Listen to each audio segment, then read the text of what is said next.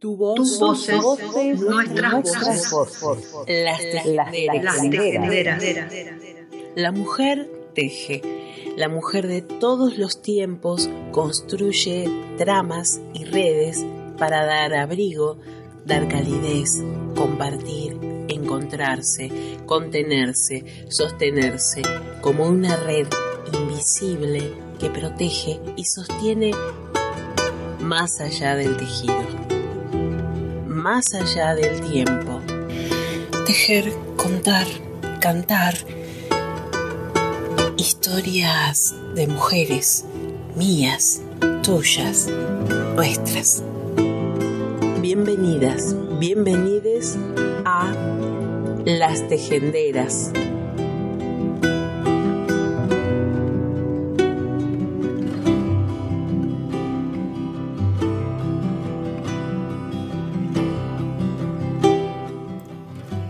Encerramos nuestra sabiduría en los huesos y tragamos las llaves. Se hundieron en los ríos de sangre y nos olvidamos de los mapas porque tuvimos que olvidarnos de los misterios para custodiarlos. Trenzamos nuestro cabello en las escobas y tapamos nuestros caminos. Quemamos la tierra con nuestra rabia. No enseñamos a nuestras hijas. Pensamos que era la única manera de protegerlas, pero plantamos en ellas semillas, semillas y llaves, y les explicamos cuentos y adivinanzas y canciones, sin raíces, solo hilos enredados, que tardarían años en deshacerse, justo el tiempo suficiente hasta que vuelvan a caer las lluvias y apaguen los fuegos y se rompan las presas y se desborden los ríos y se vuelvan a encontrar los caminos hasta que respire de nuevo la tierra, mientras los huesos viejos se deshacen, enterrados profundamente debajo de los escombros. Nos damos cuenta que siempre hemos tenido las llaves, nuestras historias y nuestros mapas. Nuestros caminos se revelan a algunas y las semillas crecen de nuevo. Los hilos se desenredan y se vuelven a tejer. Amara Browin Hollow Bones.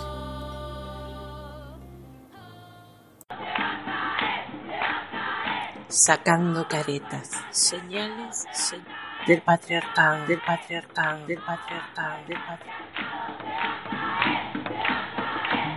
Nos dice Coral Herrera, la revolución amorosa es a la vez personal y colectiva. Lo romántico es político, pero también es social, económico, sexual y cultural.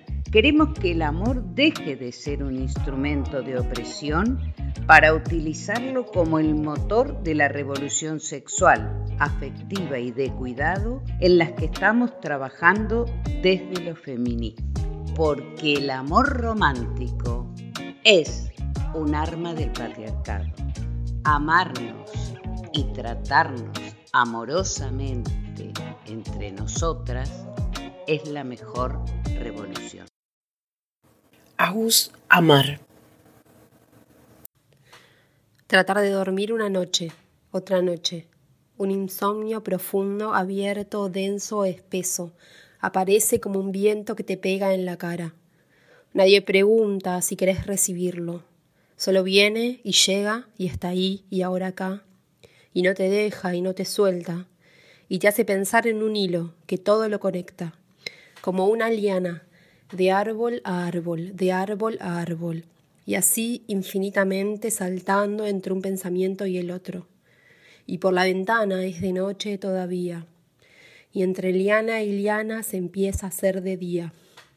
El sol sale por la cortina naranja, como las hojas de los árboles en otoño, y los ojos pesados caen justo un momento antes que suene la campana. Es otro día, otra vez, y algo suena. Amanecer con sueño, no entender si dormís o estás despierta, si es sueño o realidad. Y salir de la cama, pisar la madera, bajar la escalera, preparar un café, un té, un mate, todavía con los ojos cerrados, la cama sin hacer, las zapatillas en la silla, las cajas al lado de la ventana. Tus valijas al lado de la puerta, unas llaves arriba, todas las plantas de una casa, todos los libros de una casa, los platos sin lavar de la noche anterior, un vino abierto, una espiral Fuji, lo que habitó una casa, los vestigios, los recuerdos, el sueño, una ola que te revuelca, el pecho sin aire, arrasador. ¿Cuánto tiempo dura una despedida?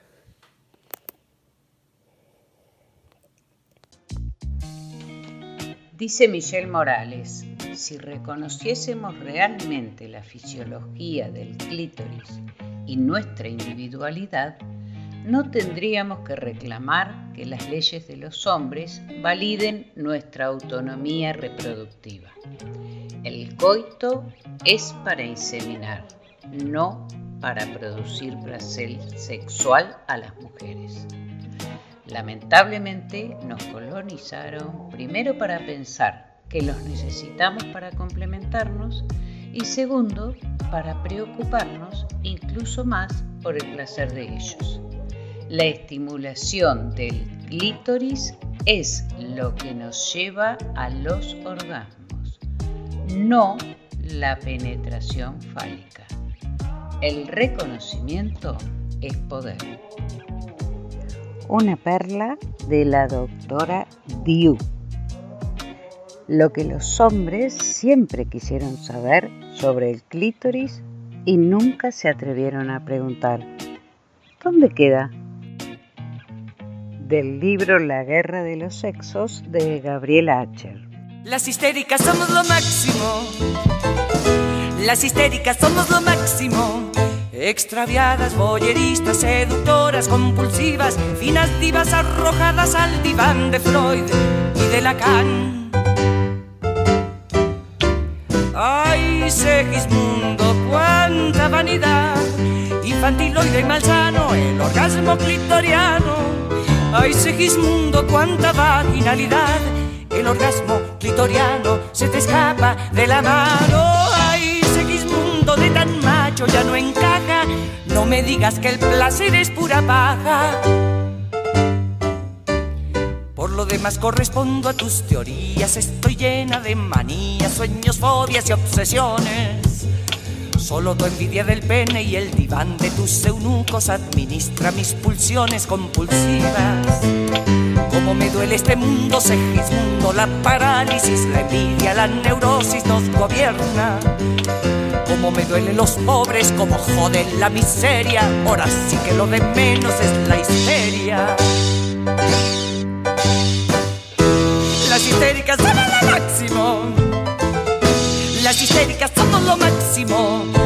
Solidarias, fabulosas, planetarias, amorosas, superegos moderados, unilingüos para todas a placer. Ay, Segismundo, cuánta vanidad. Infantiloide y malsano, el orgasmo clitoriano. Ay, Segismundo, cuánta vaginalidad. El orgasmo clitoriano se te escapa de la mano. Ay, Segismundo tan macho, ya no sé si poner punto final o ponerle el punto G.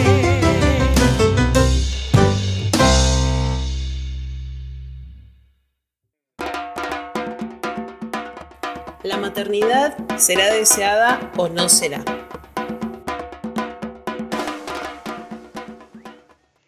Uno de los espejismos más ostentosos es imaginarse y convencerse de que a una no le cuesta nada, entre comillas, hacer todo lo que hace. Por lo tanto, ante la supuesta falta de costos, la negociación se vuelve innecesaria.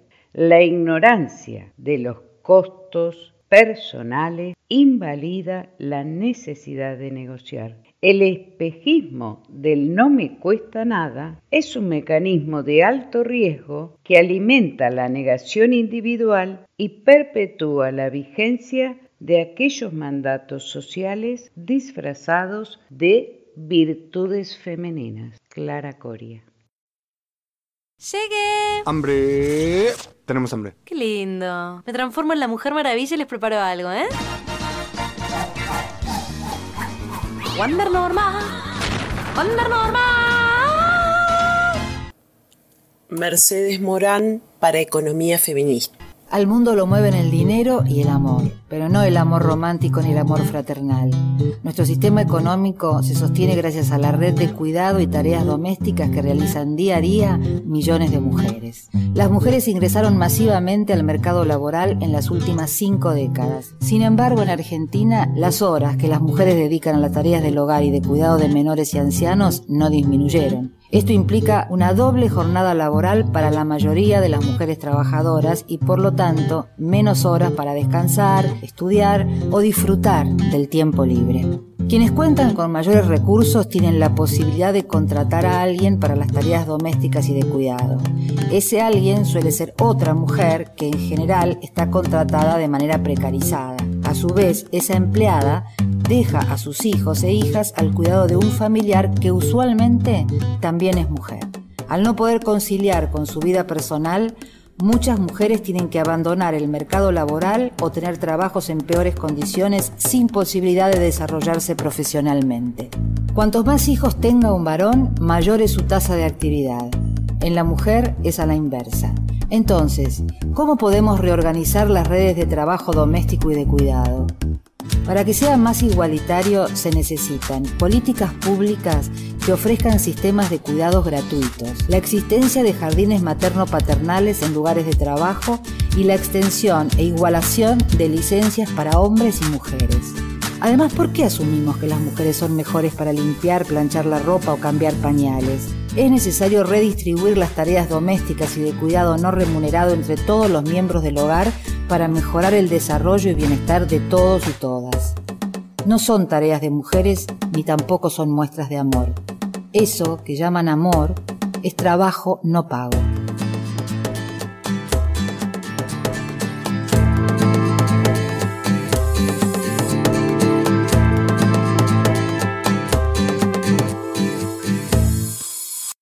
Verónica Garea para TDX Bariloche.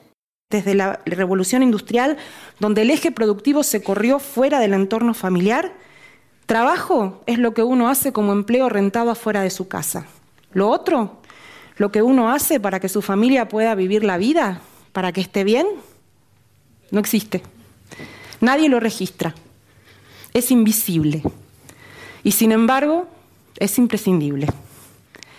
En su obra Lisístrata, Aristófanes postula una huelga sexual de las mujeres de Atenas para terminar con la guerra del Peloponeso. La guerra del Peloponeso ya llevaba muchos años y las mujeres estaban cansadas, así que Lisístrata convoca a sus amigas, le pide que inviten a sus amigas y les propone, bueno chicas, miren, digámosle a los muchachos que mientras dure la guerra, nada.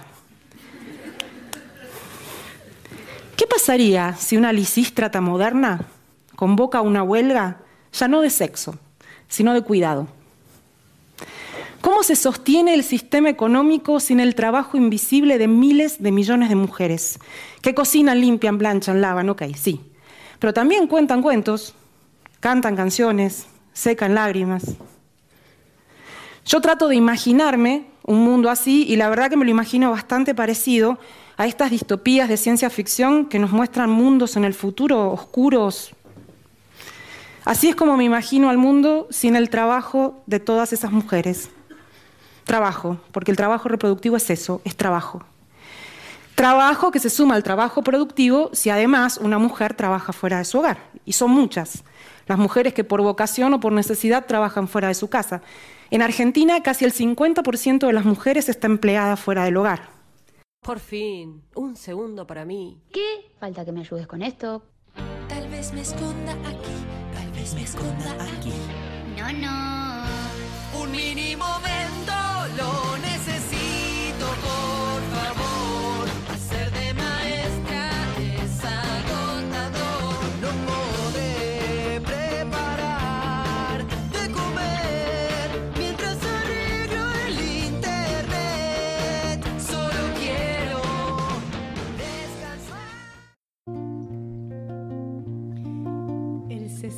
60% de los créditos que se piden, los grandes créditos, no se pueden pagar.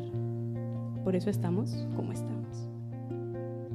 Pero hay otros tipos de créditos, los créditos pequeñitos, la gente que necesita un poquitito, lo que cuesta un horno para hacer una empanada, lo que cuestan los materiales para hacer unos collares, estas bolitas, eh, lo que cuesta una máquina de coser, una máquina para amasarle el maíz. Y estas personas que piden estos créditos en Centroamérica y en Sudamérica y en el África son en su totalidad mujeres. El 90% de ellas pagan la totalidad de su crédito. Es un éxito total. Y como no tienen nada para dar como aval, dan su palabra. Si yo pago lo que me prestaron, le, le darán el dinero a mi amiga. Y así, por supuesto, todas pagan. Este es un homenaje a esa fuerza y a esa entrega.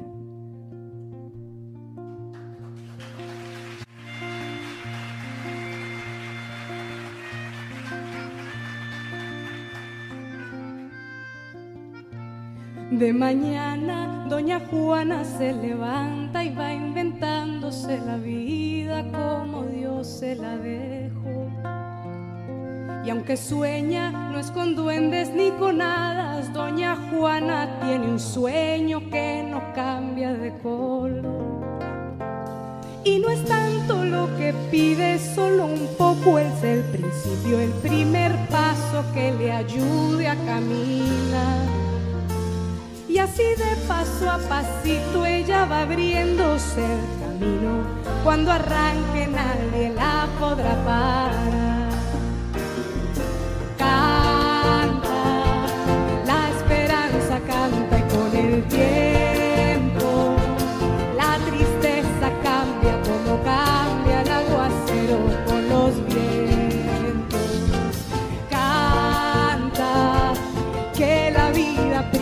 Pero abraza al que con empeño alza sus alas en el viento y se changa.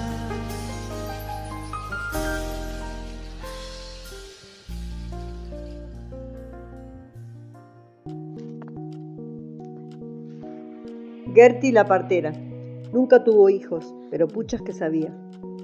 El nombre Yagán de Gertie había quedado en el olvido. Rosa Yagán era quizá la única que todavía le decía Huilanamaca Kipá. Y explicaba que era el nombre de un patito muy hermoso, aunque en realidad nunca se llevaron muy bien. Rosa decía que Gertie no sabía mucho y Gertie replicaba diciendo que a Rosa no había que creerle nada. Pero las dos obviaban sus diferencias al momento de cantar en la ceremonia de iniciación del Chajús, donde eran de las más entusiastas y comprometidas. Con humildad y poca resignación, Gertie refirió al etnólogo alemán Wilhelm Koppers su visión de la raza. En la lavandería de la estancia de los Lorenz, el sacerdote grabó sus palabras para un talaguaya o un canto de duelo, aunque imaginario. Mientras Peiné cantaba, Gertie decía, yo no soy como las mujeres viejas de mi pueblo. Ellas cantaban y hablaban muy bien y de manera muy hermosa. Todas las bellas palabras se nos han perdido y estamos obligadas tan frecuentemente a hablar en inglés español. Oh, qué pobres somos ahora. Y miren cómo sufrimos en este mundo. Qué pocos somos. Pero en el otro mundo, donde están los europeos, allá hay mucha gente. Cuando allá muere alguno, eso no es tan grave. Pero donde nosotros es diferente. ¿En qué estado tan deplorable se encuentra mi padre, viejo y ciego, y mi madre? El día que mueran, correré al bosque, me perderé, no comeré ni beberé, y sucumbiré de pena. Si fuera hombre, saldría a matar a todos los animales, todo lo rompería. Lo haría de la misma manera como aquel de arriba. Y entonces también tendría una razón valedera para castigarme. En sus últimos años, Gertie, a quien también decían Cristina, comenzó a ser conocida como abuela Chacón, por el apellido de su último marido, el único no Yagán entre otros que le fueron sucediendo en su vida, hasta su vejez. Su primer esposo, de quien ya nadie pudo recordar el nombre, cayó por una barranca mientras cazaba. A su infortunado primer esposo le siguieron Walton, Amashkunesh, Chris y el último, Chacón, el laborioso chilote. Él era 11 años menor que Gertie y murió 11 años antes que ella, dejándola viuda por quinta y última vez. La Gertie era como doctora, ella nunca tuvo hijos, pero puchas que sabía. Por eso todos le tenían fe y la llamaban cuando estaban gruesas. Si le venía el dolor a una, ella empezaba a hacer fuerza aquí, debajo del busto y arriba de la guata, porque sabía que la guagua iba a nacer. Siempre me decía, te vas a mejorar pronto si tú andas trajinando, caminando para acá y para allá. Eso te hace bien. Porque hay algunas que se sientan y no hacen nada, y la guagua está toda arrugadita. No tienes que levantar cosas pesadas, pero puedes andar haciendo otras cosas. Si estás sentada todo el día, te vas a encontrar mal. Y yo le hice caso siempre. Ella me cuidó mucho y me aconsejó que no pase frío, que no lave, todo eso. Un día le pregunté, antes, ¿cómo cuidaban a sus guaguas si no tenían ropa, ni pañales, ni nada, pues? Ella me contestó, antes era antes. Cuando la mujer estaba para mejorarse, se iba a la playa, se metía dentro del agua hasta la cintura y ahí tenía su hijo.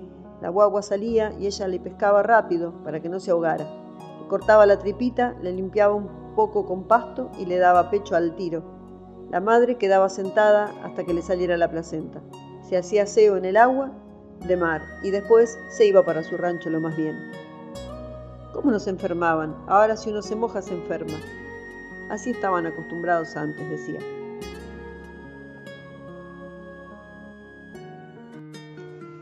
Dice Liliana Milray que las mujeres no queremos ser incubadoras de criaturas rechazadas.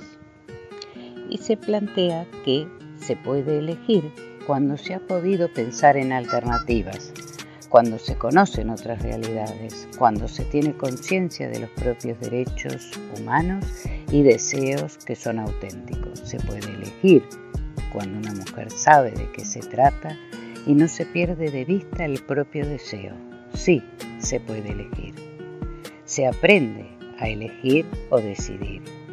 Las mujeres no queremos ser incubadoras de criaturas accidentales, no queridas, no buscadas y rechazadas sin ambivalencia alguna, muchas veces producto de violaciones. No queremos que nos obliguen a maternidades obligatorias. La maternidad no puede ser forzosa.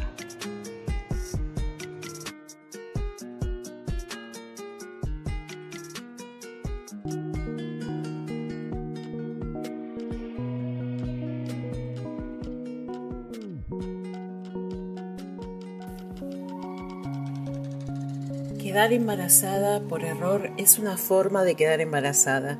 ¿Y qué es un error? Una cosa que no estaba en los planes.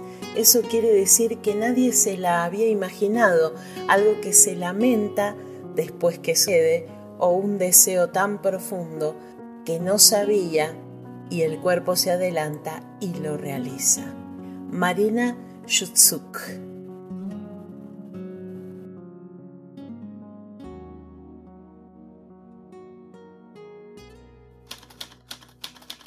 Texto.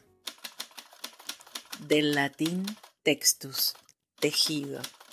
Vení, hilate, entramate, entrelazate, trenzate, urdite, con otras, con nosotras, con todas.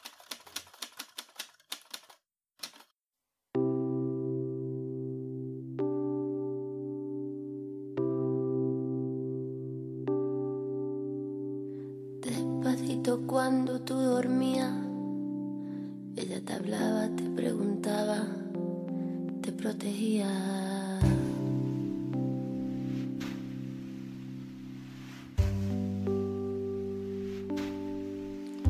Ella prometió darte todo, pero solo pudo darte lo que tuvo. Para ti lo más hermoso era amanecer junto a sus ojos el mundo. Pero los pájaros no pueden ser enjaulados porque ellos son del cielo, ellos son del aire. Y su amor es demasiado grande para coartarlo. Volaste alrededor de la luna con ella le que nunca se fuera Y ella respondió, mi amor siempre estará cuidándote.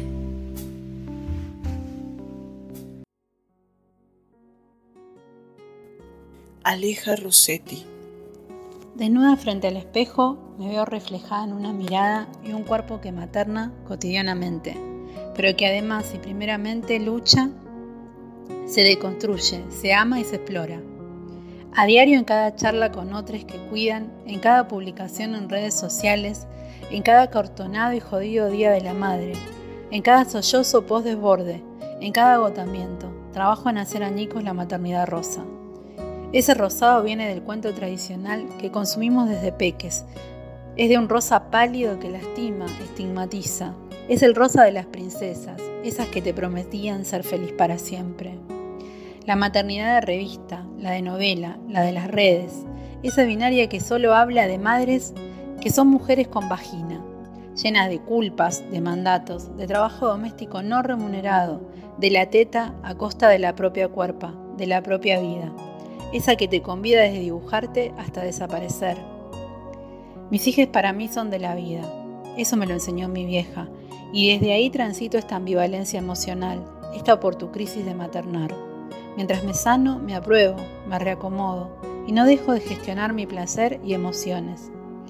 La maternidad es un molde, la oportunidad de romperlo nos la da la tribu y el feminismo.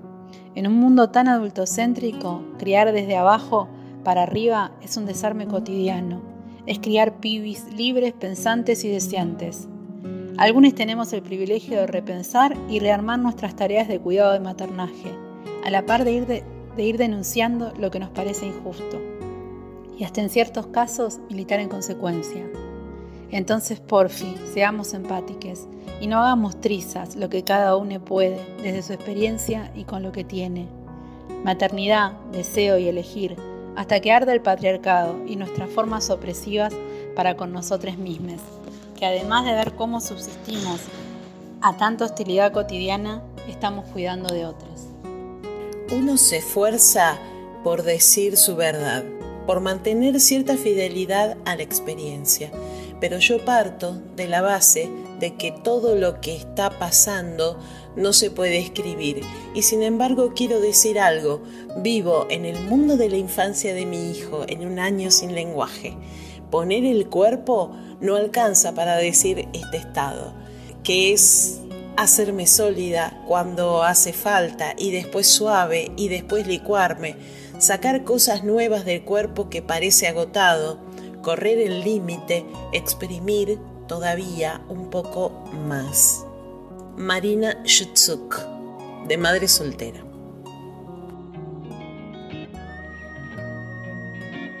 Puede subir un posteo polémico y me chupo un ovario, pero como hija docente quiero decir algunas cositas del Día de la Maestra. Primero, la maestra no es mamá de sus alumnas, es mi mamá en todo caso. Mi vieja fue docente más de 30 años. Pasó por maestra, vicedirectora, directora, rural, de ciudad, medio turno, turno completo. Cuando se recibió de psicóloga, además agarró gabinete. Todas aprendimos a leer a los cinco años, todas odiábamos a las maestras en mi casa. Mi vieja se desvivía por la escuela, había un mueble lleno de disfraces granaderos, hacía fotocopias con gelatina. Cuando mi viejo trabajó en Estrada de edad, todo, estaba ese todo guardado en un mueble bajo llave para la escuela. Nosotras teníamos, ellos no, y eso estaba claro. Mi vieja armaba las coreografías, nos metía cuando faltaba algo, sostener cartel, hacer de árbol, bebé o naranja nos agarraba nuestras cosas para la escuela. No iba a una sola reunión de madres. Te respondía, si sos buena alumna, no tienes nada para decirme. Mi vieja no te llevaba a la escuela ni te iba a buscar. Ella era la primera en llegar a su escuela. Así que si querías que te deje en la escuela, te pasaba como a mí. Me dejaba con la portera a las 7 de la mañana cuando iba a abrir, me metía en la cocina y 7.50 me sacaba a la calle para que ingrese como todos a la escuela y no tenga coronita. Mi vieja nos tenía prohibido hacer las tareas en vacaciones ir a la escuela si llovía, si hacía mucho frío o había paro. Frases. Las maestras descansan en vacaciones, ustedes también. Si te enfermas me sale más caro, así que te quedás. No vas a saber menos por un día que no vayas. Ustedes son muy inteligentes. Mi vieja, antes de irse, dejaba una lista de tareas larga tamaño hoja oficio, donde hacía todo lo que había que hacer y comprar. con un las quiero abajo.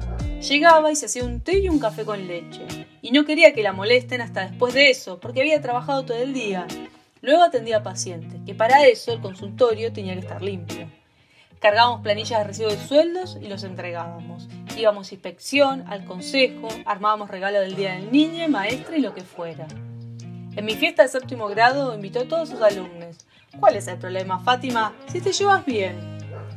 Mi vieja estuvo años en una escuela en la rotonda de Bursaco, dentro del parque industrial. La hizo nuevo, dos pisos, turno completo, teatro, pileta, de todo.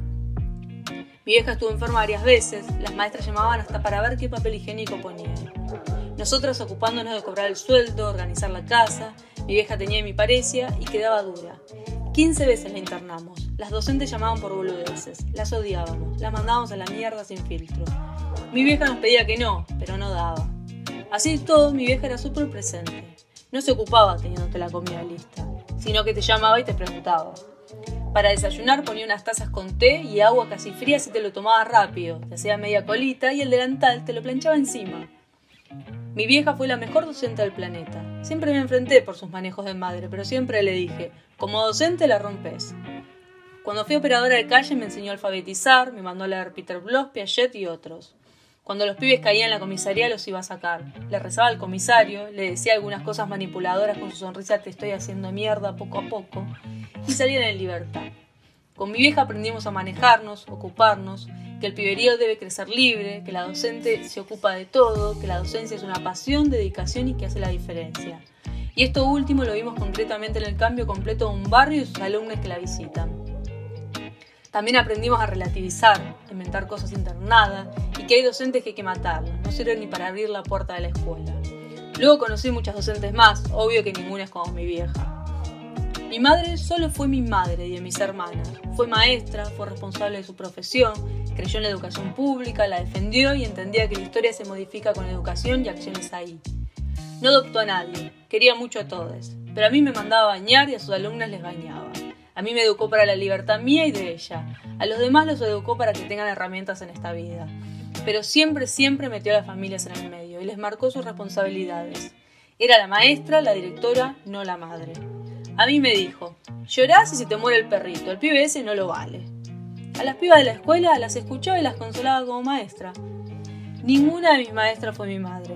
Tenía la mía con la que pelearme. Sabía muchísima educación que lo usaba cuando me convenía. Aún siendo la hija de la directora me agarraba piña, me mandaban al gabinete y mi vieja ni se preocupaba. Cero hacer quilombo. Se te reía. No te controlaba notas ni tareas, no le importaba. Ella aseguraba que éramos inteligentes y que cualquier cosa la resolvíamos sin ella. Estoy súper segura que la turra pegaba llamados, revisaba tus cosas, además de las sacadas de verdad mentira. Pero ella hacía como que vos manejabas todo. Es angélica. La docencia no es ese sueño de colores que venden. La docencia es poder lidiar con familia, casa y una profesión que demanda muchísimo. Armado de programas, actividades, actividades particulares para quienes tienen sus particularidades, sueldos de mierda, ir siempre aunque llueva, atender gente indeseable, querer a todos los pibes aunque odies a algunos, volver a tu casa, seguir ocupándote, sumarle cosas. Y muchas veces lo haces sin ayuda. Mi vieja optó por meternos a todas, nos pedía cualquier cosa, pero muchas docentes lo hacen solas y es más difícil aún. Así que dejen de decir pelotudeces románticas de la docencia y háganse cargo del rol docente que representa socialmente y culturalmente. No son niñeras. Y creo que lo comprobaron en la cuarentena cuando no pueden explicarle a los pibes una sola consigna. Tejió con nosotras Fátima Pérez, con su texto y con su voz.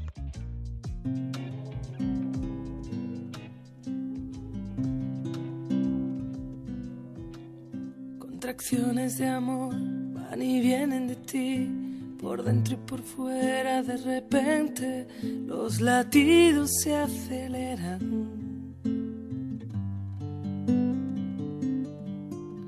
Empiezo a sentir que es algo especial, la bolsa parece papel celofán, se rompe a la vez que veo escapar el mar que en tu vientre me hacía flotar.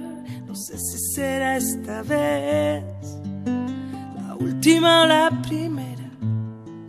Solo sé que hay olor a primavera.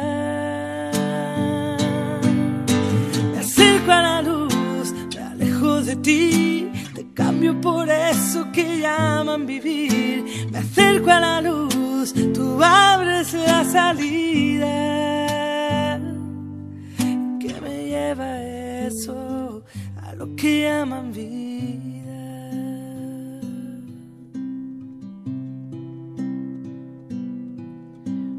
luz al final, ¿dónde voy a parar? Hay ruido allí fuera por momentos, se te ensanchan las caderas. Respiras y yo respiro por ti, empujas, no sé si deseo salir, me noto rodar despacio hasta el fin, más cerca, más ruido, más lejos de aquí. No sé si me voy de ti eres tú que me dejas. Tú nerviosa y frágil, yo desnuda y dando vueltas. Me acerco a la luz, me alejo de ti, te cambio por eso que llaman vivir. Me acerco a la luz, tú abres la salida. ¿Qué me lleva eso a lo que llaman vida?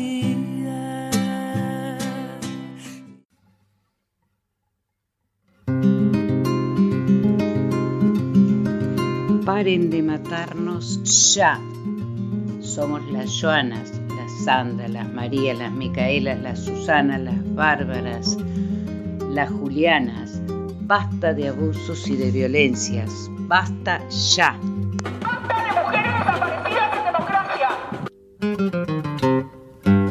Vamos a alzar la voz por las que ya no pueden, por todas las mujeres que no están, por las que vienen. Todo se puso verde porque ya no estamos solas. Salimos a gritarlo nos están matando a todas.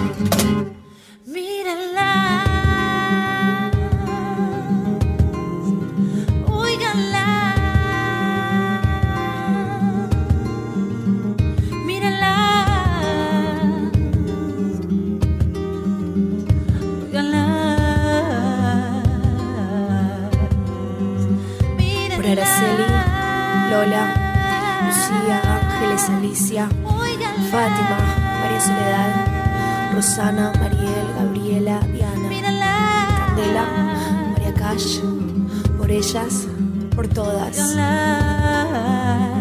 Ni una menos, ni una más.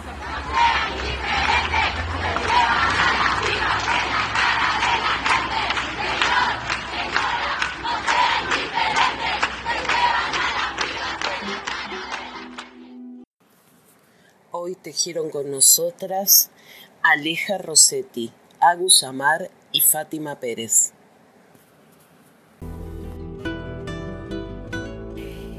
Hicimos las tejenderas Fabi Cano, Lili Rodríguez y Marce Blanco.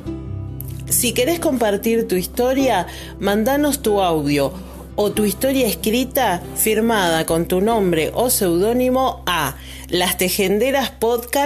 lastejenderaspodcasts.gmail.com